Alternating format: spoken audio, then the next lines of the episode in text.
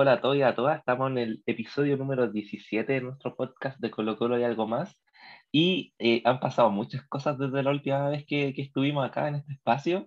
Eh, recordemos que nuestro primer episodio, nuestro último episodio, perdón, abordó lo que fue el clásico contra Católica, una victoria agónica de Colo Colo. Y desde ahí hemos tenido tres partidos, todos con características bien diferentes. El equipo fue atacado por un brote de COVID, ahí tuvimos varios jugadores en cuarentena, se tuvo que jugar un partido con Audax italiano, con puros juveniles, eh, posteriormente ya recuperando a nuestros jugadores titulares, eh, enfrentamos a Wanderers el pasado sábado, un triunfo contundente de, Colo Colo que además eh, dejó al borde del precipicio al equipo del paraíso. Y bueno, nosotros estamos grabando ahora día jueves, ayer vivimos el, el triunfo agónico también eh, de infarto, un partido no apto para cardíacos contra Melipilla, que tuvo de todo, tuvo expulsiones, tuvo penal errado, gol anulado, un gol en el último minuto, eh, bueno, y que nos deja hoy día de nuevo como puntero en una lucha golpe a golpe, sin, sin descanso contra Universidad Católica, bueno, quedan nueve puntos en disputa y vamos a ver em, en, qué, en qué termina, cuál es el desenlace de este campeonato. Así que Hardy, te aprovecho de saludar. Eh, un gusto estar aquí contigo de nuevo, comentando el acontecer deportivo de, de nuestro equipo y vamos a ver, hoy día tenemos una, una mini pauta en nuestro podcast, de nuestro episodio, vamos a ver brevemente lo que fue el partido con Audax contra Wander eh, y nos vamos a detener más especialmente en este partido con Medipilla, que como mencioné recientemente tuvo hay varios condimentos y varias cosas que analizar, sobre todo de cara a los tres encuentros que nos quedan. Así que, Hardy, te aprovecho de saludar de nuevo eh, y te doy la palabra, pues, Hardy, ¿qué, sobre todo, bueno, ya pasó un poco de agua bajo el puente, pero qué cosas podemos sacar en limpio, sobre todo, del partido que tuvimos contra Audas juveniles, qué nombres lucieron eh, y, como te digo, qué lecciones podemos sacar ya, ya para el futuro y sobre todo resguardarnos para resguardarnos de mejor manera, aunque bien el plantel se resguarda de mejor manera ante eh, un posible contagio de COVID-19. Hola, hola Hernán, ¿cómo estás? Y saludar a toda la gente que nos escucha siempre de manera muy fiel, muy contento, muy eh, eufórico, aún pasando un poquito la euforia, diría yo, de lo que fue el partido de ayer, como tú bien decías ahí, contra Melipilla. Pero sí, eh, yendo un poquito al, a los partidos anteriores y fundamentalmente la situación que tú planteas con Audax, creo que, y solo para efectos de, mm, de esbozar algo general, porque eso ya pasó hace un par de semanas y nos queremos detener más que nada en el partido de ayer, eh, creo que en Colo Colo sí se tomaron las medidas necesarias eh, en términos bien, bien grandes, digo. Evidentemente que hubo algún incumplimiento de alguna especificidad, porque al parecer había en el camarín, en esa foto que se subió posterior al clásico, un par de personas que no estaban habilitadas, pero mm, yo creo que, eh, que insisto, que, mm, a ver, si es que no hubiese existido el contagio, no se hubiese estado hablando de esas personas que estaban en el camarín. yo creo que eh, lamentablemente a raíz de lo, que, de lo que pasó con los contagios, es que se pone en la palestra que Colo Colo nuevamente incumplía los protocolos y todo por el estilo. Yo creo realmente que, mm, y no es por evadir la autocrítica en ningún caso, pero insisto, me parece que hubo un relajo generalizado del fútbol chileno eh, y aún así se seguían cumpliendo los protocolos. Evidentemente que algunas medidas se flexibilizaron, pero me parece que más allá de que han habido brotes en algunos equipos, eh, la situación sigue estando medianamente controlada en el fútbol chileno. Por lo tanto, creo que eso da cuenta de que los clubes han cumplido los protocolos. Insisto, más allá de que evidentemente, como la sociedad misma, se han relajado algunas medidas. Y ese relajo pequeño ha permitido que mm, lamentablemente se produzcan estas situaciones. Pero, pero bueno, ya está. A mí sí me parece llamativo que... Mm, no, no creo que haya una conspiración, solo para cerrar el tema, no creo que haya una conspiración en contra de Colo Colo ni ningún equipo pero sin duda es llamativo que la cantidad enorme de contactos estrechos que tuvo Colo Colo, cerca de 100 contactos estrechos. Entonces, eh, yo entiendo la molestia del cuerpo técnico porque un partido así y una sanción, más que una sanción, una situación de ese tipo, te puede terminar por eh, quitar un campeonato que ha costado mucho, pero me parece que, insisto, eh, hay que sacar lecciones siempre Y lo decía Valladares, el mundo Valladares, los protocolos sí se han cumplido, más allá de lo mismo que decíamos acá, que la sociedad se ha relajado y el fútbol también. Entonces, eh, la lección en este caso es que ese relajo mínimo que había no puede estar. Y que si se están cumpliendo los protocolos, eh, no solo tiene que velarse porque se sigan cumpliendo, sino porque además se pueden generar situaciones que vayan inclusive, incluso, inclusive digo, un poco más allá. Es decir, eh, incluso en momentos me parece que sobre exagerar ciertas situaciones. Y eso es lo que creo que Quintero y Colo Colo sacó la elección inmediatamente, porque concentró al equipo dos fechas. Entonces, me parece que más allá de eso no se puede hacer. Y con esto cierro, también lo decía Quintero, o sea, los hijos de los jugadores van al colegio, eh, comparten con sus compañeros, etc. Entonces, siempre lamentablemente uno está expuesto a las situaciones que, de los contagios. Así que bueno, en fin, eso desde el punto de vista de, y yo sé que puede parecer que estoy evadiendo la autocrítica, pero no, a mí me parece que, que también se ha presentado en otros clubes y que, bueno, obviamente la caja de resonancia que tiene Colo Colo es mucho más fuerte, entonces también se genera eso. Y respecto a ese partido, y con esto te doy la palabra, Hernán, eh, no tengo mucho que agregar, salvo reconocer el esfuerzo de los canteranos, eh, y me parece que mm, es para estar tranquilo, porque vimos varios jugadores, eh, no sé, Yáñez, Pizarro, no me acuerdo en este momento de todo, el mismo Julio Fierro, yo creo que más allá de los goles hizo un muy buen partido, Rivera, Plaza, Bravo, si no me equivoco, varios jugadores que uno los ve y que piensa que sin duda en un par de años más podrían estar en el primer equipo, que ya entrenan, incluso algunos alternan con el primer equipo. Entonces, sacar solo limpio eso de esos partidos, que fue realmente una demostración de carácter de los jugadores, de los canteranos, eh, mencionar también el respeto con el que se tomó el partido Audax Italiano, y entendiendo que era una situación atípica y que podía ser muy decidora para el futuro de los canteranos, por lo tanto, había que estar a la altura. Eh, porque era el debut profesional de muchos. Y solo eso, Hernán, creo, sacar el limpio. Eh, para ellos fue una bonita experiencia. Lamentablemente no es la condición ideal en la que debiese darse ese tipo de, mm, debut. Pero bueno, insisto, creo que lo rescatable de ese partido es el carácter que pudieron, no dejaron de luchar. Y, bueno, el, el, resultado yo creo que era una anécdota porque evidentemente había una superioridad de un equipo profesional como Audax ante un equipo eh, juvenil que algunos de estos jugadores lo decía mm, Eduardo Rubio, tenían siete partidos en los últimos cuatro años, o en los últimos dos años, perdón. Entonces, evidentemente había una distancia. Sí, totalmente de acuerdo, Hardy. Yo creo que eh, eh, había que dar de alguna manera por perdido esos puntos porque, bueno, Audax también está metiendo, está metido, no tiene tantas opciones matemáticas a esta altura, pero estaba metido peleando los primeros puestos, sobre todo asegurar un cupo de Libertadores, con, como decís tú, un equipo eh, de juveniles de Colo Colo que traía muy poco rodaje. Y yo me sumo a Hardy y le agregaría también a Toledo, eh, que jugó de central con, con, Jason Rojas, creo que también lo, lo hizo muy bien. Vieron ahí lo, lo, lo, enriquecedor de este partido, es que hay varias caras que se mostraron. Em, de cara, valga la redundancia, a lo que va a ser la temporada 2022 de Colo Colo, de que van a haber varios cabros que, que van a subir y que seguro el Quintero va a tener en consideración. De hecho, eh, Quintero tomó si no me equivoco, tres o cuatro de estos jugadores para el partido contra Santiago Wanderers. Eh, considero a Araya de nuevo, a Villanueva, Araya que creo que fue de los mejores, si no el mejor que tuvo Colo Colo ese día eh, en cancha y que, supieron aprovechar su oportunidad. Por ahí Jara eh, no, no, estuvo a la altura, obviamente no está jugando con el equipo que venía jugando siempre, de alguna manera tuvo que sacar la cara y quizás eso le jugó en contra, pero al parecer le pasó la cuenta porque tampoco estaba en las últimas citaciones Em, de, del equipo y sabemos que hay una competencia muy, muy, muy alta dentro del plantel, pues, así que em, destacaría también ahí, vuelvo a, reiterar, tú lo mencionaste brevemente, pero la labor que tuvo Eduardo Rubio de hacerse cargo de un equipo que él mismo dijo, hasta las dos y media de ese día no teníamos certeza de cuáles eran los jugadores que podíamos contar eh, para enfrentarse a Audax Italiano. Y, y nada, pues eh, me sumo también, Audax fue muy respetuosa, a diferencia de algunos jugadores que por ahí se le pasó la cuenta celebración en el partido contra Ñublense, eh, que parecía que lo comentamos también aquí en el podcast, ¿te acordáis, Harry? Que pareció que estaban ganando la final de la Champions League. Eh, en cambio, fue muy.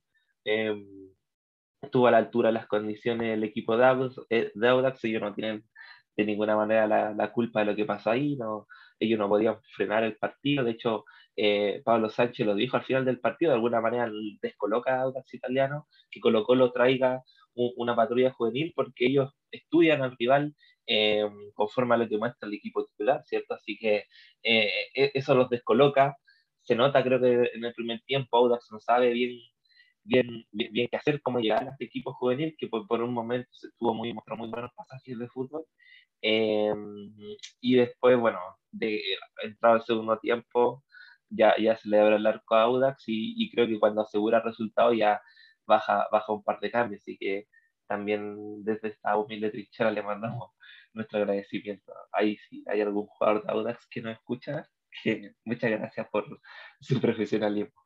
Y, y bien, Hardy, bueno, si, si no hay más, más, más que comentar sobre ese partido, que bueno, fue hace, hace rato ya, creo que hay hartas cosas dichas sobre eso, harto analizado. Pasemos a lo que fue Wanderers, pues Wanderers que es un partido eh, siempre es un partido importante para Colo Colo, todos los equipos con más historia de este país, y Wanderers que el año pasado nosotros también lo sufrimos mucho, los, los, los Panzers se burlaron mucho de, de Colo Colo en la situación de, de, lucha por el descenso que vivió el equipo. Y de alguna manera este campeonato nos tomamos revancha, cuando fuimos a jugar allá a Valparaíso ganamos 4-0 y ahora eh, era un partido decisivo para Wanderers porque se jugaba la, la permanencia, ¿cierto? Em, si es que perdía el, partido, quedaba casi sin opciones matemáticas de poder seguir en primera. Y, lamentablemente para los hinchas Caturro eh, pasó López, y al mismo tiempo para nosotros pasó, pasó lo mejor, pues fue, fue un equipo muy contundente, creo que uno de los mejores partidos de Colo Colo eh, eh, en harto tiempo. Nosotros hemos venido analizando al equipo semana a semana y, y, hemos guateado un poquito, la verdad. Hay un bajón futbolístico, obviamente, que tiene que ver con eh, la, la, la, carga de partido y hasta la última instancia del campeonato, ¿cierto? Por ahí no, no se enfrentan con la, con la misma... Eh, fondo físico que se enfrentan los partidos de la primera rueda, así que de hecho comentamos que incluso el partido contra Católica no fue de los mejores de Colo Colo, pero contra Wanderers creo que se mostraron varios eh, pasajes de, de, un gran fútbol del Colo Colo contundente al que nos tiene acostumbrado Gustavo Quinteros con eh, rendimientos individuales también eh, muy alto, Solari muy enchufado, Parragués muy enchufado, eh, Costa también, a pesar de que Costa por ahí eh, siempre se le van las más fáciles y hace las más difíciles, pero en general eh, Hardy fue un partido grato de ver de Colo Colo, fue un partido, como te digo, contundente, llegamos mucho a largo, como siempre decimos también, podrían haber sido muchos más goles, pero lo importante es que el equipo mostró una gran cara. No sé cómo lo viste tú, qué punto hay que resaltar sobre ese partido, jugadores más, más interesantes por ahí, como viste a Wanderers también, Hardy, si podemos conversar de eso un poquito. Sí, solo sumarme a lo de Araya, había olvidado mencionarlo porque, bueno, la memoria es muy frágil y, como decíamos ya, el partido ante Audax, si bien no fue hace tanto, han sucedido varias cosas, en Colo Colo toda la semana hay algo noticioso, entonces eso, pero claro, destacar el nivel de Araya, que me parece también que fue el mejor del partido y eso le valió también ser considerado en parte para el partido que vino después. Y contra Wander, sí, yo creo que mm, bueno, había que ganar, había que marcar una diferencia, más allá de que, mm, de que Wanderers iba a jugarse el todo por el todo, porque era prácticamente una de las últimas opciones que tenía para mm, poder seguir en primera. Eh, y creo que Colo Colo fue bastante superior y, y, bueno, era lo que había que hacer, era, supo resolver el partido, creo que mm, eh, si bien insisto, Wander posterior a ese partido aún seguía con opciones, me parece que esa derrota para ellos fue totalmente decidora porque a partir de eso es que ellos se asumen como descendidos antes de estarlo matemáticamente en rigor, que, que ya eso, digamos, se consolida eh, en el partido con Curicó que ellos tuvieron esta semana. Y destacar en ese partido yo creo que lo de Parragués, más que nada por, por, por el gol, por la, porque segundo partido consecutivo que podía marcar, y, y eso me llamó mucho la atención. Además fue un partido bien raro porque eh, se produjo en Colo Colo el cambio de arquero, entra un par de minutos Carabalí, eh, sale Cortés y, y eso es algo atípico, sobre todo para Quinteros, creo que no lo había hecho nunca, entonces en general en el fútbol es algo atípico y, y nosotros no lo habíamos visto nunca con Quinteros, así que Nada, me parece que también, algunos dijeron eso fue cancherear un poco, yo creo que no, yo creo que Quintero simplemente quería que Carabalí antes de su debut sintiera esa presión eh, un par de minutos y yo creo que lo sintió con creces porque incluso Wander tuvo un tiro libre que posteriormente el rebote se convierte en gol y que lo anula al VAR, entonces al menos ya Carabalí se empapaba de esa, de esa, de esa eh, emoción, de esa situación. Entonces, Hernán, no sé si hay algo puntual que destacar. Yo creo que el funcionamiento del equipo en, general fue correcto. Me parece que Leo Gil estuvo un, poquito mejor que los partidos anteriores. Eh, y, bueno, no, sé si habría que señalar algo más. Eh, que salió Leo Gil, eso señalaría yo, que lo cambió Quintero. Eh, eh fue en minutos 74, 75 por ahí, que siempre comentamos que a pesar del nivel es que esté teniendo Gil Em, e, en cada partido. Quintero siempre lo aguanta hasta el final y, y ahora lo, sacó. De hecho, yo siempre tengo una, una, una liderita con notitas que ir anotando las cosas más, más llamativas de cada partido y, y, bueno, creo que hay que consignar también, también eso, que sí, estuvo muy bien Gil, destacaría Pizarro. Em, que, que, aquí siempre soy, soy majadera con esto, Pizarro me sorprende la capacidad eh, de decisión que tiene, un jugador que decide muy rápido, que juega en espacios muy acotados, que descomprime muchas veces eh, la presión del equipo rival, eh, y bueno, Solari yo creo que también fue el más destacado, uno ha tenido un subidón increíble, Solari, que si bien siempre ha mostrado sus credenciales, creo que cada vez más, más regular, juega todo el partido. Ahora recordemos que cuando recién llegaba eh, jugaba un tiempo o, jugaba como hasta 70 porque tampoco tenía tanto fondo físico, entonces también se nota el trabajo em, que ha tenido con el cuerpo técnico, con los preparadores físicos y, creo que, que, eso fue, fue contundente Colo Colo. Eh, tuvimos varias, eh, tuvo, tuvo, una Villanueva, dos claras de Costa, que, que, como te digo delante, em, Costa siempre hace las más, las más fáciles, se le van y hace las más difíciles, porque yo, yo pensé que cuando pateé el tiro libre le iba a mandar al centro, buscando algún cabezazo, un rebote, y, y, la puso ahí donde la araña teje en su nido, así que fue, que, que, bien también la hace Costa, porque ahora se va a la selección peruana, ojalá sume minutos, porque creo que también la ha hecho bien para, eh, para su confianza, ¿cierto? Para, para subir su rendimiento, que lo, que lo tenga en consideración Gareca debe ser una motivación muy grande para él. Em, y, eso, pues no sé si tampoco habría que, que señalar algún punto más de, del, del, partido con Wallace, así que... Sí, Hernán, solo, sí, solo eh, señalar que es posible que, que, se nos olviden muchas situaciones que sean interesantes de comentar de los partidos, pero la verdad es que no teníamos previsto darle a entender a la gente, hablar, referir a estos partidos, porque con la emoción del triunfo de ayer, eh, nos habíamos olvidado que, que, no habíamos hecho podcast desde el partido con Católica. Entonces ahora, ahora eh, revisamos un par de cosas, le dimos una vuelta y por eso estamos haciendo también un análisis bien, bien, eh, digamos, bien, bien por encima, porque por eso no, no, no habíamos pensado en detallarlo. Entonces es posible que se nos olviden muchas situaciones de esos partidos. Sí, así que si alguien dice, oye, ¿sabes que se me olvidó cómo, dejaron pasar tal cosa? No, no escriba a, nuestra, a nuestras redes sociales para que conversemos un ratito. Y sí, pues porque eh, se dice desde hace varios partidos que Colo Colo está jugando finales, eh, sobre todo desde que se acortó la distancia con Católica en la tabla de posiciones, y cada final es más final, pues entonces la, la de Melipilla tenía tenía ahí también su condimento, porque Melipilla, un, un, equipo que ha venido jugando muy bien, ha tenido un subidón futbolístico importante, eh, había ganado sus últimos dos o tres partidos, si no me equivoco, eh, de manera contundente, le ganó Cobresal, eh, le ganó la U de Chile, con un Sosa que venía prendidísimo, Zavala también muy prendido, y de alguna manera para mí uno de los equipos más respetables que, que tenemos de los que nos quedan. Pues, que, tiene ahí varias, varias cositas interesantes, varias credenciales para, para hacerle pasar malos momentos Colo Colo. De hecho, en la primera rueda eh, nos pillaron mal parados todo el primer tiempo, nos iban ganando 2-0.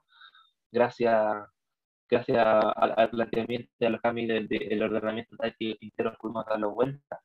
Pero es un rival que, que hay que respetar, ¿cierto? Que, insisto, tiene sus credenciales y que um, se jugaba también una final, si ellos están en, esa parte de la tabla, como entre el octavo y el décimo quinto lugar, que están entre la promoción y las copas internacionales, y Melipilla también podía quedar comprometido con el partido de promoción, o bien tener algunas chances de disputar Sudamericana para el próximo año. Así que era un partido muy importante para, para ellos también, y creo em, que lo hicieron valer, porque sobre todo en el primer tiempo Hardy tuvo las más claras Melipilla, dos dos cantadas que, para suerte nosotros nos entraron, eh, eh, se equivocaron los, jugadores en la definición, pero sí un equipo que hizo pasar muchas sobras, muchos malos ratos, mucho apuro, eh, y que hasta el minuto 94, 95 nos tuvo con el corazón en la mano. Yo personalmente lo, se lo comenté a Hardy, lo, lo vi en, el estadio ayer, y, y habíamos, habíamos varios que estábamos sufriendo harto porque si bien el empate nos mantenía todavía dependiendo de nosotros para ganar el campeonato nacional, no era el escenario ideal, ¿cierto? El escenario ideal es, todavía guardar esa pequeña ventaja que le tenemos a Católica. Así que eh, siempre desde el estadio Hardy, yo te lo comentaba, se desvirtúa un poco el análisis que uno, futbolístico sobre todo, que, que puede hacer, porque obviamente te deja llevar más por la emoción y no tiene em, todas las cámaras que tiene la transmisión oficial, ¿cierto? Entonces no ves todos los detalles, em, como que se pierde un poco la táctica desde el estadio. Así que te quería preguntar a ti, Hardy, cómo, cómo lo viste, por dónde pasa eh, eh, eh, este 0 a 0. Em, muchos dicen que Colo Colo no mereció tanto. Yo creo, mi tesis es que si bien Melipilla tuvo las más claras, Colo Colo no dejó de merecer. Un equipo que siempre fue, a buscar arriba, sobre todo que Melipilla lo esperó, sobre todo hasta en Suárez. Así que no sé si, si tú me puedes decir algo diferente, si puedes corroborar lo que, lo que yo te planteo. Sí, a ver, yo creo que es, es, difícil analizar el partido de ayer futbolísticamente y lo hablábamos antes porque fue un partido muy, muy desagradable de, de mirar, digamos, muy complejo de analizar. Eh, un partido de esos que uno dice es un partido de mierda porque a Colo Colo no le salía nada, eh, parecía que, y no porque, ojo, porque a veces uno dice no nos sale nada, pero nos generamos 10 oportunidades, pegaron en el palo, lo que pasó con Ñublense, por ejemplo, pero ayer ni siquiera eso, o sea, ni siquiera nos generamos oportunidades. Entonces, un partido realmente, yo le decía a Hernán que, que pareciera que es un partido no trabajado, pero nosotros conocemos a Quinteros, conocemos a este, estos jugadores, este plantel, sabemos que lo que más tiene este cuerpo técnico es, de, es trabajo. Entonces, por eso digo, eh, da la impresión de que uno lo ve y dice, bueno, no, no se trabajó bien. Y no, yo creo que no es eso. El punto es que de repente las cosas no salen. Hay muchos factores en juego, el cansancio, la presión, el, nerviosismo. Hay que considerar que jugadores como Joan Cruz, por ejemplo, eh, venían con muy poquito entrenamiento, a diferencia de sus compañeros que habían estado contra Wanderers. Eh, Colo Colo resintió mucho también la, salida de Costa, de Suazo.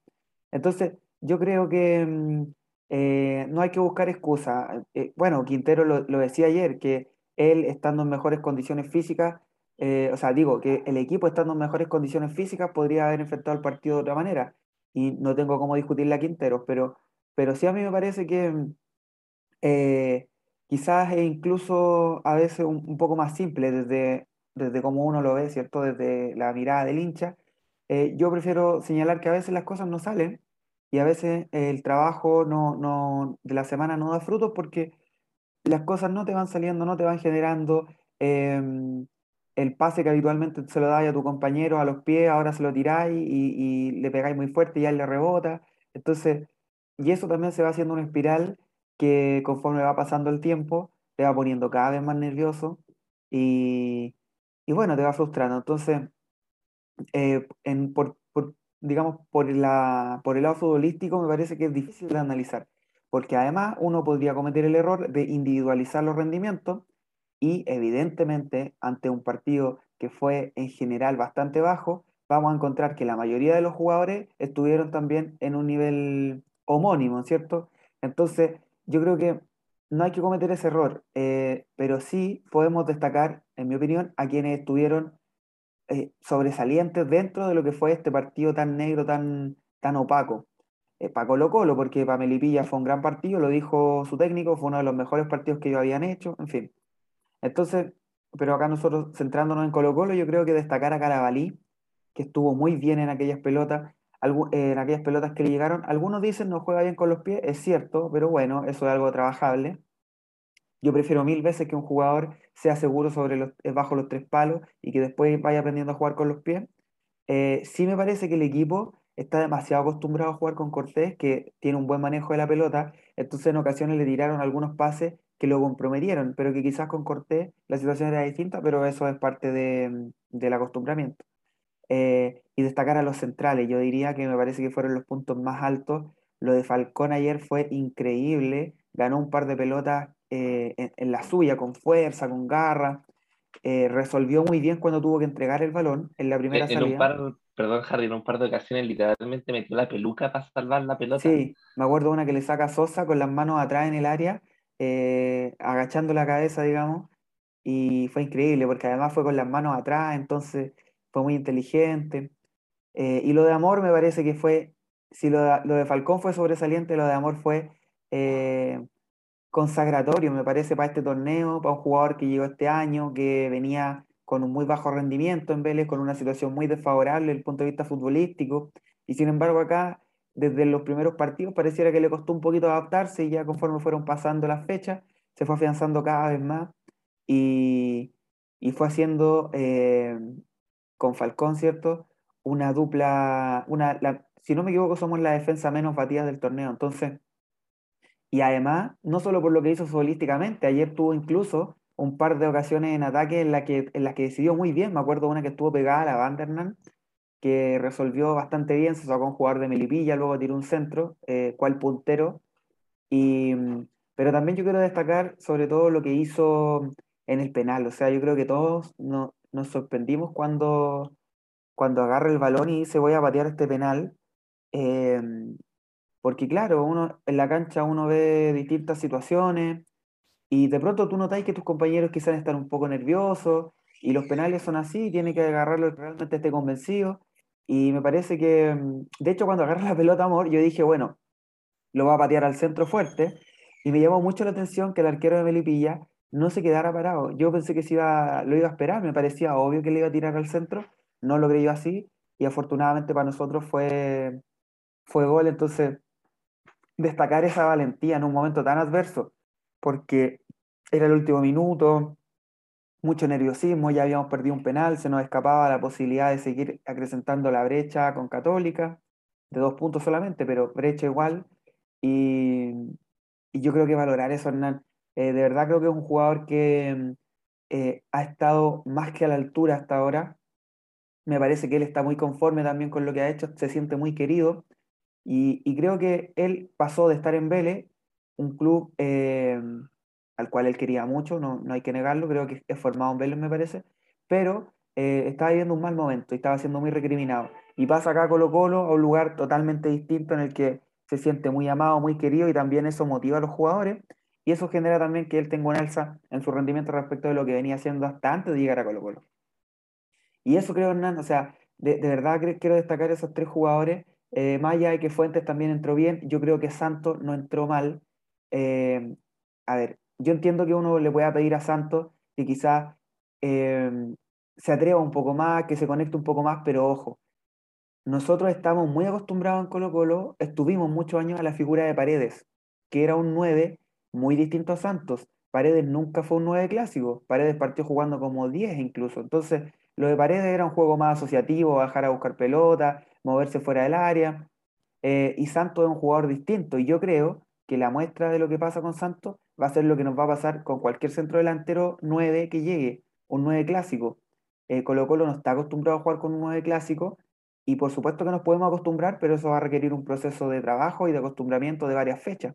Entonces me parece eso, Hernán. A mí creo que estamos demasiado acostumbrados a la figura que durante, durante años cumplió Paredes de ese 9 con esas características y va a ser un desafío si es que vamos a seguir con Santos o vamos a buscar otro jugador, pero de todas formas creo que lo, lo hizo bien, no, tampoco le podemos pedir mucho más, es un jugador que lleva pocos partidos con sus compañeros, que estuvo harto tiempo inactivo, em, ojalá tenga la oportunidad de estar al menos un partido de titular, pero eso destacar, Falcón, Amor y Carabalí a mí fueron los mejores, fueron quienes en los momentos difíciles sostuvieron el equipo ayer. Y, y de verdad te digo, o sea, lo de Amor, no solo por el penal, y con esto finalizo, sino también una jugada clave en la que Falcón parecía que se le iba a salir la cadena y Amor lo controla y lo, lo saca hacia un lado y eso da cuenta también de su madurez en ese momento, de decir, eh, bueno, después nos pelearemos, vamos arriba, hay que ganar esta weá, así que es realmente admirable. Sí, de hecho, en ese amarreo que le manda, yo, yo aplaudí a Amor porque, porque además Falcón, quizás con lo caliente que está, era el último minuto, fue a pelear un lateral, eh, podría haber recriminado a, a, Amor de alguna manera su actitud, pero, pero se le bajaron los humos, por pues eso da cuenta también de, de, de, la, de, la, importancia que esté tomando Amor en el camarín, como jugador eh, más de, más edad, ¿cierto? De, de, más experiencia, como siempre lo, lo, hemos dicho acá, un jugador con mucha templanza, mucha tranquilidad, y creo que eso es la clave también ayer para que él fuese el que, el que tomara eh, eh el balón al momento de, de patear el penal. Pues yo pensé que iba a ser Morales, porque yo estaba, estaba más acá hacia eh, Cordillera, pero más tirado para Gardarino, entonces estaba más lejos de, del arco norte del estadio monumental. Y yo vi a Morales por un lado, dije, mmm, como Gil se quemó con, con, el penal que perdió, Morales quizás quiere tomar su revancha, eh, tiene más piernas porque entró en el segundo tiempo, pero después cuando vi Amor me, me, sorprende, pero la verdad, viendo el trámite del partido y también, como decís tú, Hardy, viendo el, el increíble rendimiento que tuvieron los centrales, eh, hace mucho sentido que él tome esa, eh, esa responsabilidad, porque había sido un jugador que había ordenado durante todo el partido, que cuando Colo Colo tuvo que ir a buscar el gol, eh, fue hacia adelante, tuvo varios y vueltas muy interesantes eh, y, y, estuvo muy sólido en la marca. Así que yo creo que, que sin lugar a dudas es la mejor defensa del campeonato, sobre todo la dupla Amor Falcón. Jugó los primeros partidos eh, Dani Gutiérrez, algunos más al día, pero desde que se han consolidado ambos como parejas centrales titulares Colo Colo, creo, creo que ha sido la, la mejor del campeonato. Y como decís tú, Hardy, además tenemos respaldo de que eh, eh, el arco menos batió, pues son 24 goles contra en, en 29 partidos jugados, eh, siendo que yo creo que por ahí hay que descontar por lo menos unos 5 dentro del partido contra Audax y Ñublense. No creo que entre esos dos partidos que jugamos con juveniles no hayan hecho 7 goles. ¿Cachai? Dos o tres por ahí, teniendo en consideración la, la, media de goles que nos convierten, pero eh, yo hablaría, no sé, de 20, 21 goles en contra, eh, si es que queremos cometer una estadística sin contar eh, los partidos que ha jugado Julio Fierro y que lamentablemente eh, hemos sido superados ampliamente en el marcador por los rivales. Así que yo me la jugaría por decir aquí en nuestro podcast, en este espacio, que estamos, tenemos la, la mejor defensa del campeonato. Yo quizás Hardy sumaría por ahí a, a Solari, que si bien no estuvo eh, no tomó las mejores decisiones, sobre todo en el último, en el último eh, pasaje del partido, sí estuvo, sí tuvo zapachorra, no siempre buscan un jugador de Colo Colo, de ir al ataque, de, de, de, buscar siempre el balón, de no esconderse, de encarar. De hecho, ya cuando Colo Colo está con uno menos, Solari bajó mucho también a, acompañar en defensa.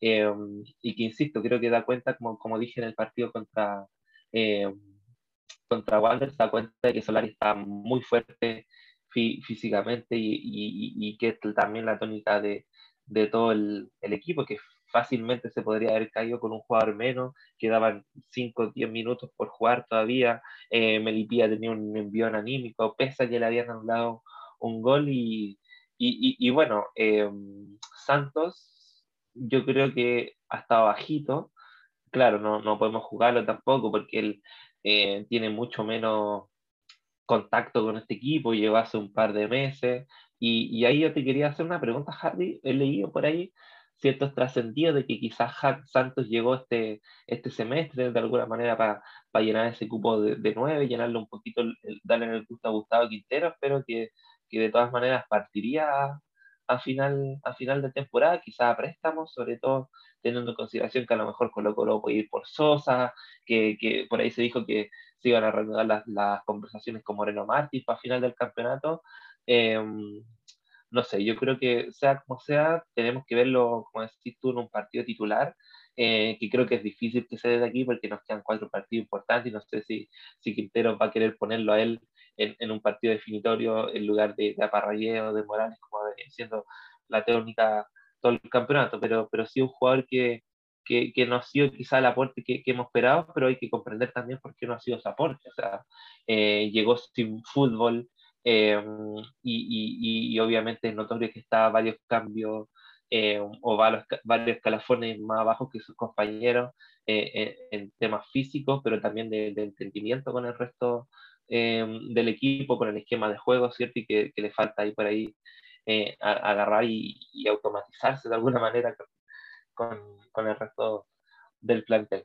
Creo que Cruz y, y Pizarro estuvieron bajo igual. Pizarro tuvo, tuvo un buen, un buenos pasajes en el primer tiempo, pero, pero Cruz lo vi muy nublado y creo que ahí es mérito de, de Melipilla, que, que supo cerrarle muy bien el espacio y, y no permitir que, que, que, se perfilara para un remate al arco, para meter un pase Creo que han sido las, eh, las cositas que ha mostrado sobre todo Joan en los últimos partidos. ¿Me va a decir algo? Sí, creo que mm, yo por eso te decía inicialmente que no, no creo que haya que individualizar los rendimientos porque claramente en un partido como el de ayer vamos a encontrar más puntos bajos que altos. Eh, y, y, en esa lógica no me parece que es, es normal lo, lo, de Cruz, por, por, ejemplo, que venía sin fútbol. Lo decía yo, venía con menos entrenamientos que los compañeros. Eh, y claramente en un partido así te vas contaminando de, de la situación. Entonces, eh, esos pocos jugadores que quizás estuvieron, tuvieron más claridad, porque no creo que esto se trate solo de personalidad, sino también de claridad en ese momento. Como tú bien decías, yo agrego también a Solari. Eh, y, y creo que, bueno, en fin, eso da cuenta de que realmente fue un partido amargo para nosotros y que parecía que se escapaba por todos lados. Ahora, yo eh, saliendo un poco de lo, de lo futbolístico, porque insisto, creo que un partido en el que no funcionaron los circuitos, en el que no funcionó la pelota parada, en el que no funcionaron los cambios que hizo Quintero, en el que no funcionaron las individualidades tampoco, salvo lo de Solar, insisto, que eh, desde su atrevimiento se genera el penal. Eh, a mí siempre, yo lo decía ayer, me da la impresión de que cuando Solari agarra la pelota puede pasar algo distinto. Eh, más allá de que lo fuerte de él no es el espacio reducido, eh, creo que cada vez ha ido progresando más en ese aspecto. Y si antes eh, tiraba siempre la pelota larga para poder correr y ganar en velocidad, hoy creo que lo piensa y sabe que también puede ganar en espacio reducido. Y me parece que eso le va a ir dando un aporte a su crecimiento y a su desarrollo futbolístico.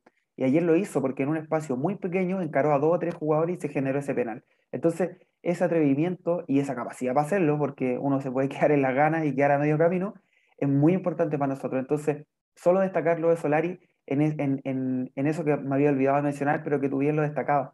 Pero yendo a la, general, a la generalidad del partido, creo, Hernán, que ha sido uno de los partidos más emocionantes del último tiempo, eh, no solo de Colo Colo, sino del fútbol chileno, y eso que han habido varios, sobre todo los que nosotros hemos vivido eh, desde Colo Colo a partir de lo que fue el año pasado, y creo que fue uno de los más emocionantes porque eh, la sensación que había era que en algún momento había que ganar el partido, con un rebote, con una pelota eh, al último minuto, había que ganarlo.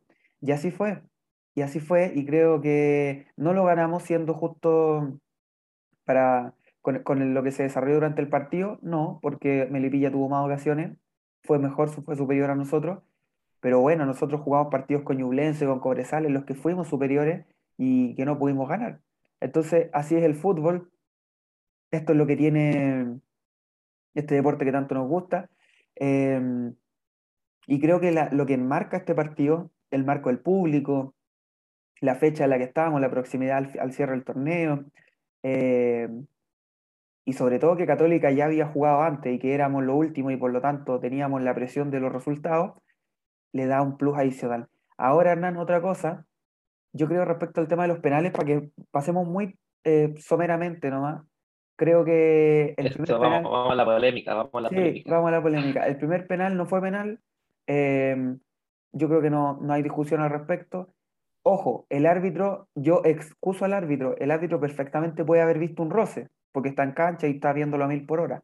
Ahora, lo que a mí me parece llamativo es que desde el VAR no hayan dicho que lo fuera a revisar. O quizás le dijeron y él no quiso ir, no lo sabemos.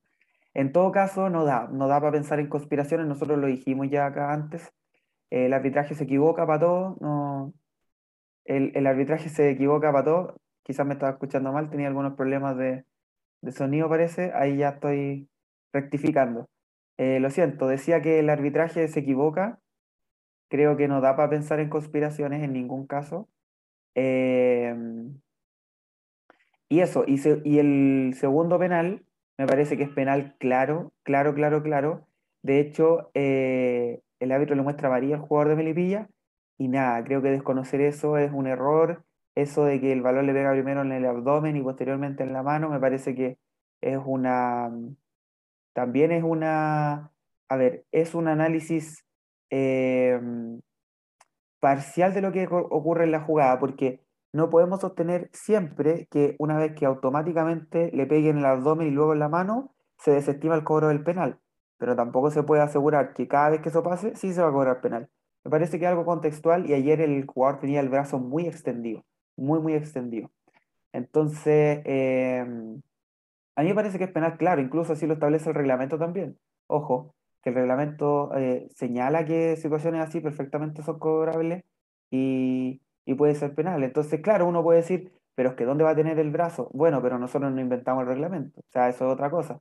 A mí me parece que esas manos así sí son penales, quizás al Hernán le puede parecer que no son penales, pero el reglamento dice que son penales y que se pueden cobrar y por lo tanto no hay nada que hacer al respecto.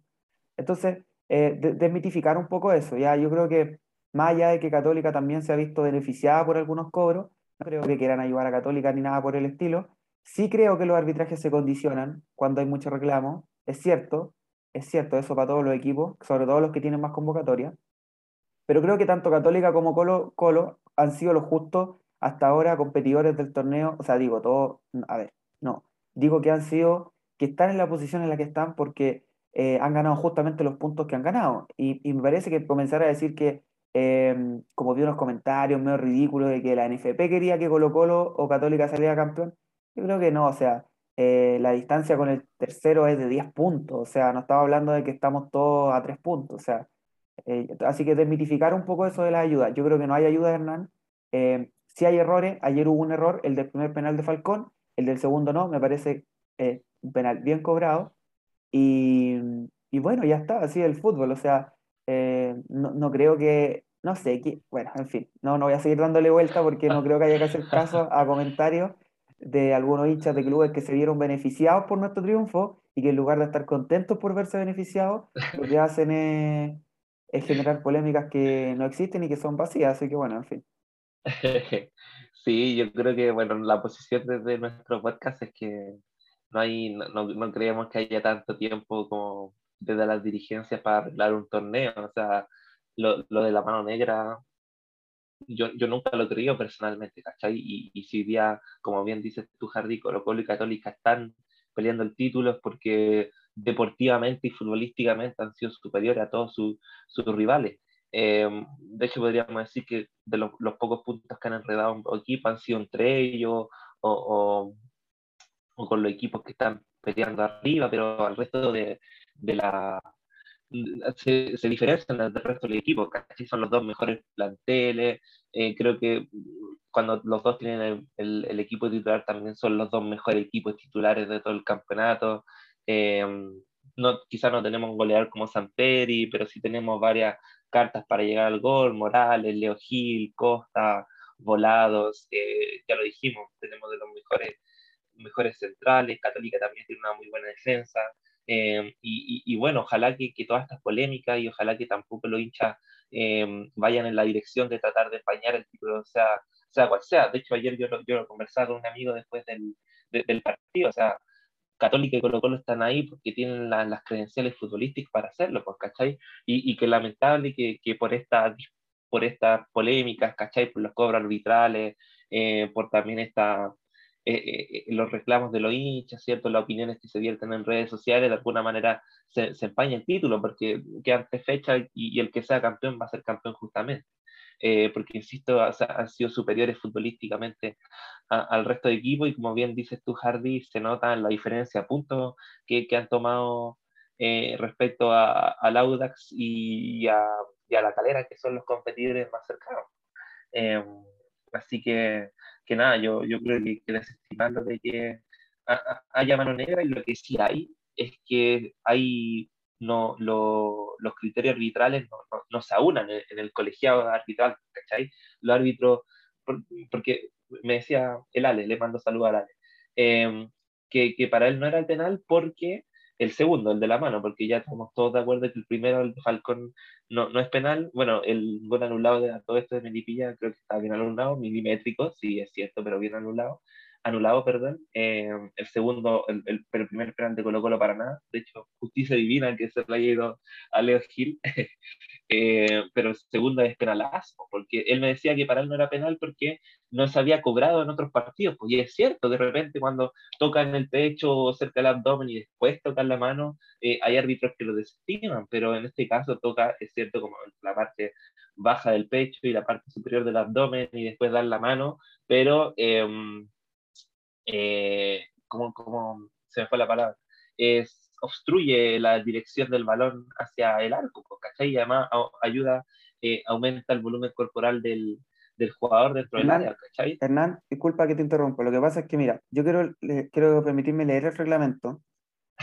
porque, Le traemos fuente acá. Sí, no, lo que pasa es que eh, yo insisto, a ver, aquí hay que separar la discusión. Una discusión es que uno pueda decir que esos penales en general no se deberían cobrar sin importar el contexto, es decir, sin importar que pegue o no en el abdomen y luego rebote en la mano, no se debería cobrar bajo ninguna circunstancia, que a mí me parece que, que eso es totalmente admisible, tú puedes pensar eso, pero una cosa distinta es lo que dice el reglamento y por lo tanto lo que se debe hacer en rigor en la práctica cuando suceden estas situaciones.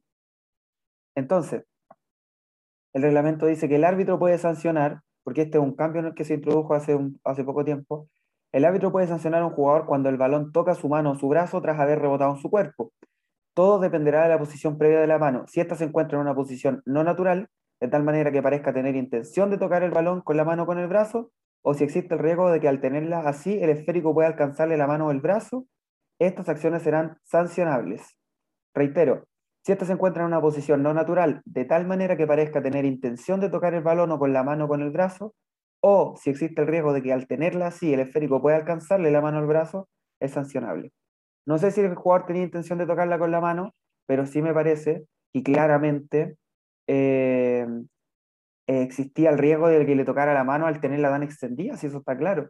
Y así que eso de que primero toca el cuerpo y después toca la mano y ya no se cobra penal, es parcialmente cierto. Entiendo que eso sucede solo cuando eso da primero quizás en la pierna y luego en la mano, pero, o incluso en el abdomen, pero ya en una posición distinta. Si tienes las manos pegadas al cuerpo y la pelota te rebota en el abdomen, claramente no se cobra penal. Pero es que a mí me parece que es evidente que tenía la mano demasiado extendida. O sea, y, no, y que no hay una, y, y, tampoco hay una intención de sacarla.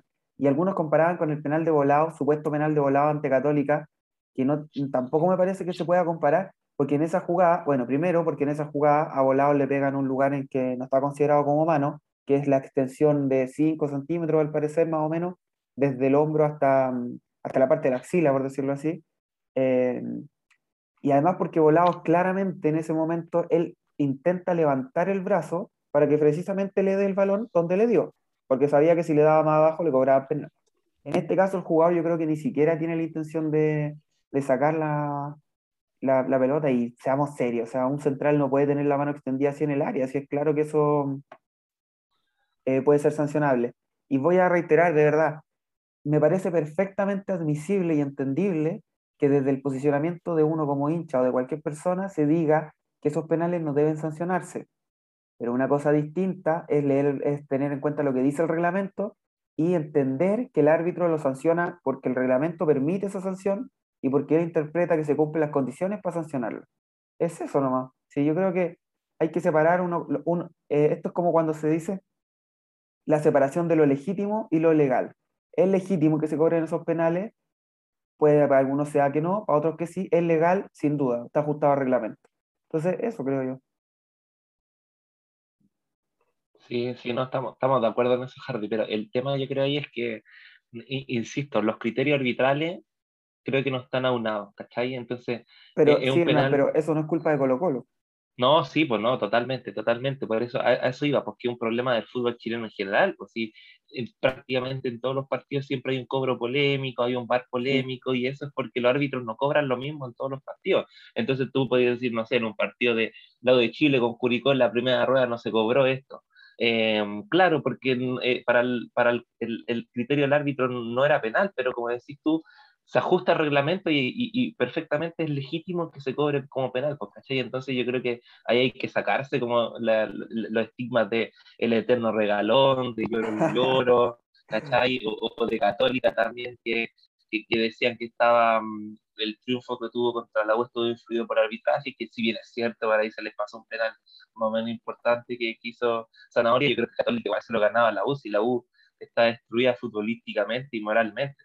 Pero a, lo que voy yo es que el, el arbitraje es rancio para todos los equipos y que yo creo que no hay, no hay equipo que no se haya visto perjudicado o beneficiado por el arbitraje en algún partido del campeonato nacional. Yo creo que y obviamente se hace Sí, no, que se hace más evidente porque este partido lo está jugando Colo Colo, como decís tú, que tiene una resonancia mucho más grande, y porque es un partido que podría definir el título, y porque un penal en el último minuto y que se cobra con el VAR, pero es legítimo, ¿cachai? Pero un penal que perfectamente podría haber pasado en la fecha 2 en un Melipilla contra Cobresal y que si no se cobraba pasaba peor. Bueno, si no me equivoco, Hermosilla, el mismo árbitro, había desestimado un penal similar, entiendo, no sé, no lo vi, en el partido anterior, en la primera vez, si no me equivoco, con Puerto Montt. Eh, entonces eso también generaba suspicacia, que a raíz de que, o sea, no a raíz, sino que aun cuando él hubiese dirigido de manera tan cuestionada, no, no, me equivoco, no fue Hermosilla, ¿no? Sí, Ángel Hermosilla fue el árbitro ayer, ¿no, Hernán?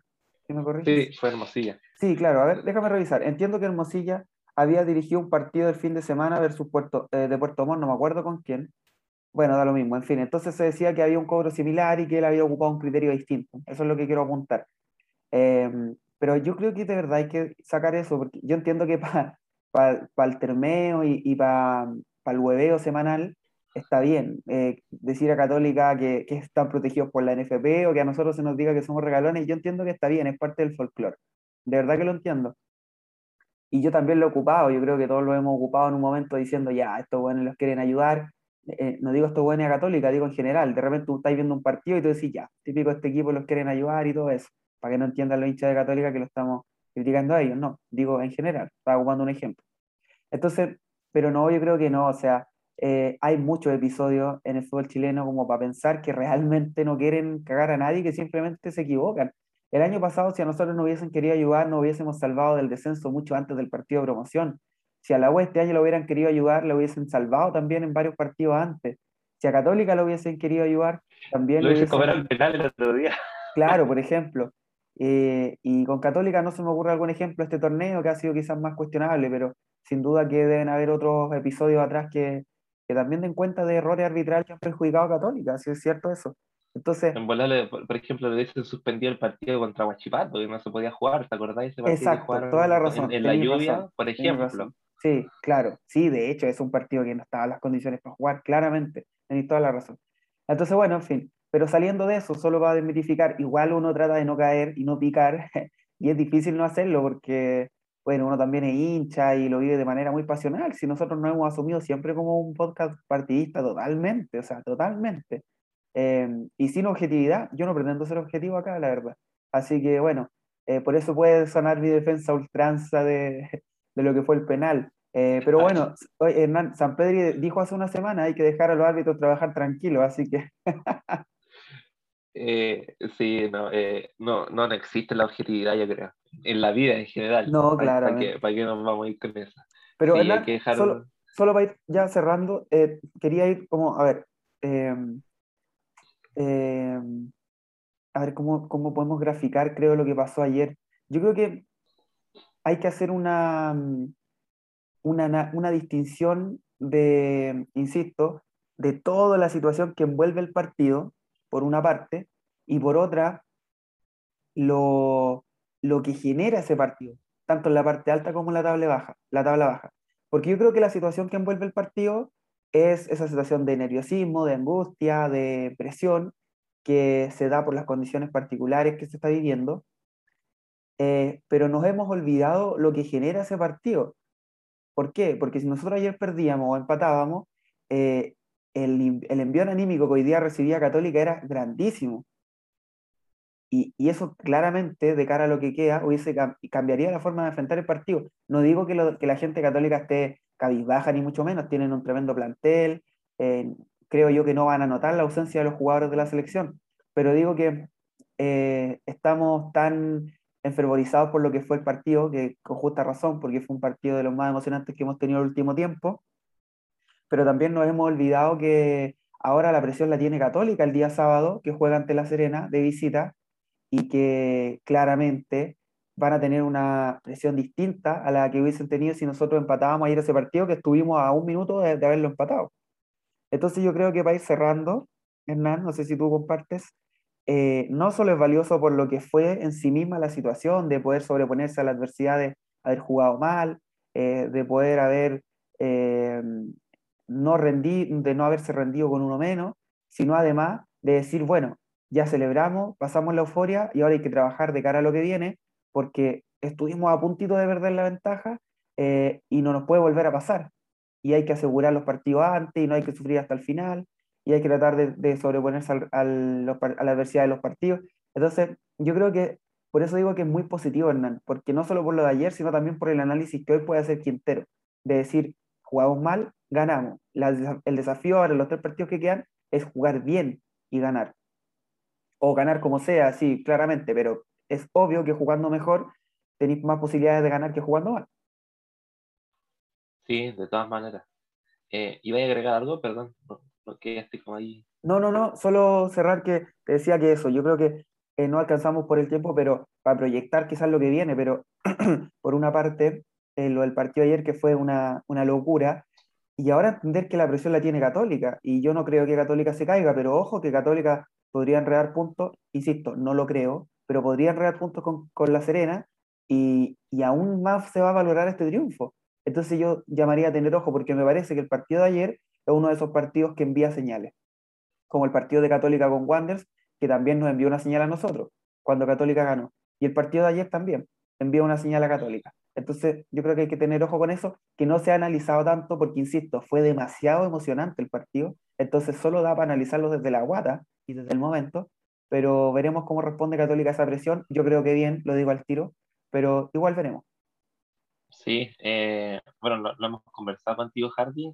Creemos que Católica va a ganar los tres partidos que le quedan, eh, porque Em, creo que, es cierto, siente la presión de que Colo Colo vaya ganadora y que, que le tenga, tenga esa pequeña ventaja, pero Católica juega, al menos este partido lo va a jugar antes que Colo Colo, si no me equivoco, juega el sábado la Católica, o no, quizás me estoy equivocando. Sí, el sábado, el sábado a las 3 y ¿cierto? E, entonces pues, se saca un poquito la presión, porque después Colo Colo ve que, que Católica eh, la, la, sobrepasa en la, la posición y por ahí jugamos eh, un poquito el, el partido más apretado, pero pero sí, totalmente Hardy. Ayer el partido de esos partidos de campeonato, porque que no jugáis bien y que lo ganáis igual.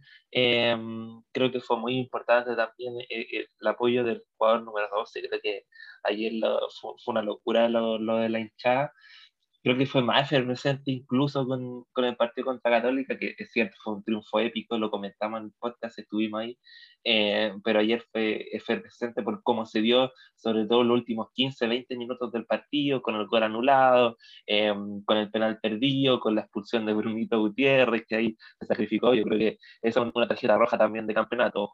Eh, y, y, bueno, por el penal por el penal de amor también, así que fue, fue una candela ayer el estadio monumental. Y, y, lo que nos queda es prepararnos para pa Curicó, pues, Hardy. Yo creo que, bueno, primero, algo pasa con los penales en Colo Colo. Profe Quinteros, por favor, ponga a todos los jugadores a patear penales porque, em, bueno, tenemos perdido el del Deo Gil, eh, que tomó la responsabilidad por Morales, que ya se había quemado en el partido contra Católica, que si bien fueron, ganamos los tres puntos en ambos partidos, eh, podría haber facilitado mucho más el trámite del mismo, eh, bueno, Morales que ya se había perdido una importante contra Cobresal, que podría haber significado un punto, que ahora estaríamos con tres sobre Católica, con un partido eh, eh, más de ventaja. Em, pero bueno, creo que pueden haber penales próximamente que, que sean definitorios. No sé si Emiliano Mor va a ser el que se haga cargo de ello de aquí a fin de año. Y si nos viene Curicó Harvey, que es un equipo que, bueno, eh, le ganó contundentemente a, a, Wanderers, Wanderers prácticamente descendido, jugó con juveniles, eh, perdió con O'Higgins anteriormente, pero le había ganado la U, le hizo un muy buen partido a la calera, tiene algunos jugadores importantes, Fritz que ha subido harto su nivel, eh, Felipe Ortiz, Jerko Leiva, que han tenido también buenos, buenos, buenos partidos últimamente, así que yo creo que un equipo que, que de ninguna manera es, es, superior futbolísticamente a Colo Colo, pero que sí hay que tener mucho respeto porque tiene sus cositas, eh, porque está peleando en la parte baja, va a ir a buscar los puntos, porque se puede complicar con la promoción, así que, eh, bueno, yo creo que Colo Colo tiene que salir a sacar a producir su mejor juego y sobre todo también eh, a hacer valer esa, esa supremacía que ha tenido sobre los otros equipos de, de visita, bueno, los mejores visitantes, sino el mejor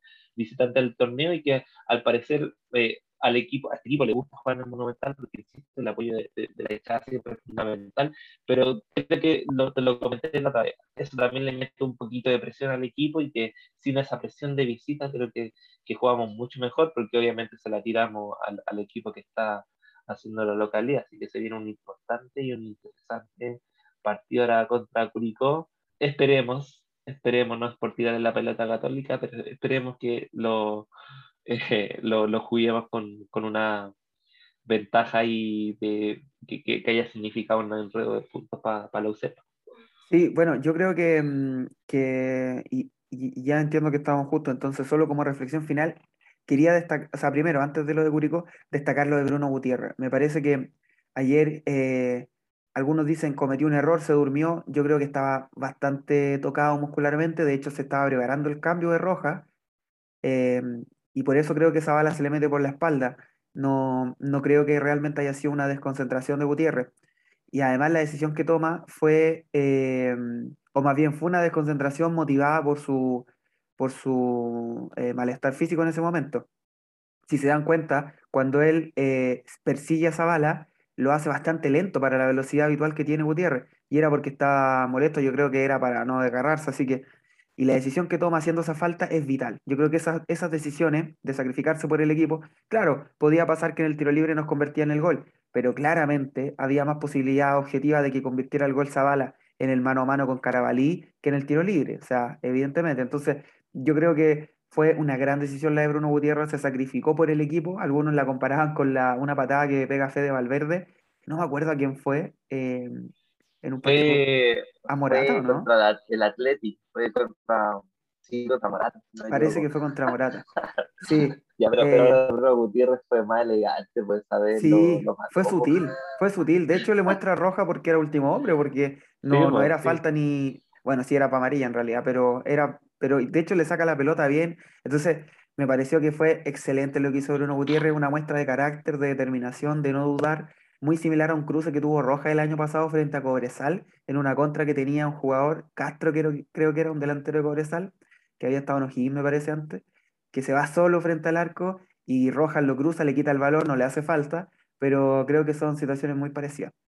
Eh, bueno, en fin, y pasando a Curicornan para cerrar, ahora sí que ya definitivamente haciendo el, en, la parte, en el epílogo de, de, este episodio, yo creo que lo que nos puede beneficiar es que Curicó necesita puntos tanto como nosotros. Y Curicó no debería, creo yo, salir a especular, sobre todo jugando de local. Ahora, no sé hasta qué punto Curicó va a querer salir a presionar o a buscar la salida de Colo Colo, porque eh, la mejor, la mayor virtud de Colo Colo, lo sabemos, son los jugadores rápidos que tiene arriba. Entonces, me llama la atención qué es lo que va a plantear Curicó en ese partido de todas maneras, siento que nosotros tenemos que hacer valer la diferencia de puntaje. Yo creo que es una cancha difícil porque, mm, porque Curicó eh, va a jugarse todas las opciones. Curicó está más que nunca eh, empoderado de la opción de salvarse, ahora que Wander ya se cayó definitivamente y que tiene a la U tan cerca. Entonces, sabe Curicó que si gana también le mete enorme presión a la U que juega el día lunes. Entonces, Hernán, yo creo que hay que tomárselo con calma. Me parece que va a ser un partido distinto al de ahora eh, quizás va a ser más complicado porque me parece de verdad que Curicó va a proponer un poquito más y bueno, veremos qué es lo que se da. De todas maneras, siento que es un partido interesante porque hay mucha expectativa en hinchas de otro equipo y que piensan, creo yo con justa razón, porque Curicó es una cancha difícil, que Colo Colo puedes perder puntos. Yo he visto los últimos dos partidos de Curicó, a mí me ha parecido que eh, hay varias deficiencias, además tiene varios lesionados, pero nunca hay que confiarse, ya lo hemos visto con otro equipo, así que bueno, a confiar en el trabajo de Colo Colo nomás. Que sea lo que Dios quiera, como dice por ahí. ¿Cómo? Que sea lo que Dios quiera. Claro, exactamente. Que sea, lo, lo, que la NFP quiera, dirán algunos más, más morbosos. Que sea lo que el Toby Vega quiera. Pero bueno, hasta aquí vamos dejando el, el episodio de día, Hardy. Muy grata conversación. Eh, estaremos comentando próximamente. Eh, creemos que vamos a hacer en exclusiva lo del partido con Curicó, porque bueno, son tres finales las que quedan y, y todavía ni programas del partido contra Unión ni, ni, contra Antofagasta. De seguro, de seguro se van a jugar en paralelo los partidos de, de Católica y, y, de Colo Colo para, para esas, al menos esas dos últimas instancias. Así que lo estaremos comentando, Hardy. Se viene un entretenido, a mi parecer, cierre de campeonato, tanto por lo que está pasando en, arriba de la tabla de posiciones como por lo que pasa eh, con el descenso. Así que eso, pues se viene. Hoy día se viene Chile, creo, no me, ni me acordaba que juega Chile. Ahí estaremos comentando brevemente también. Y, y Sí, bueno, a se vienen, se vienen elecciones también, lo vamos a comentar. ¿Se acuerdan? La otra vez tuvimos un capítulo de elecciones, así que deberíamos tener otro. Eh, harta cosa. Así noviembre. es. Así que eso, muchas gracias a toda la gente que nos escucha. Tuvimos un- hace un par de semanas un subidón increíble en las reproducciones. No sé quién pasó el dato ahí, pero, pero le agradecemos porque eh, creció considerablemente nuestra audiencia. Obviamente un abrazo grande a todos los amigos y amigas que, que siempre nos escuchan y nos están mandando su, su, sus buenas vibras y su salud. Es exactamente. Y se vienen sorpresas, como dicen los amigos. eh, Se, se vienen se- cositas. se vienen cositas, Sí, dicen los vienen cositas que- grandes. que generan contenido musical. Eh, Tenemos un par de invitados considerados, pero lo estamos tomando con calma porque mm, la idea ojalá es hacerlo una vez que termine el torneo, con, ya haciendo balances más relajados, eh, para que podamos ahora analizar estos tres partidos que quedan más extensamente nosotros con Hernán el, lo encuentro. Así que por eso estamos con calma. Eso, cerramos aquí nuestro episodio 17, increíble cómo se ha pasado este campeonato Hardy, pero eh, hemos sido cábala, yo creo. Ojalá. si, si, si ganamos el campeonato, bueno, pero no, no nos adelantemos, no, no, Sí, falta, falta todavía. Seguramente Católica va a ganar todos sus partidos, no le queremos dar la, la presión, pero No es una contramufa.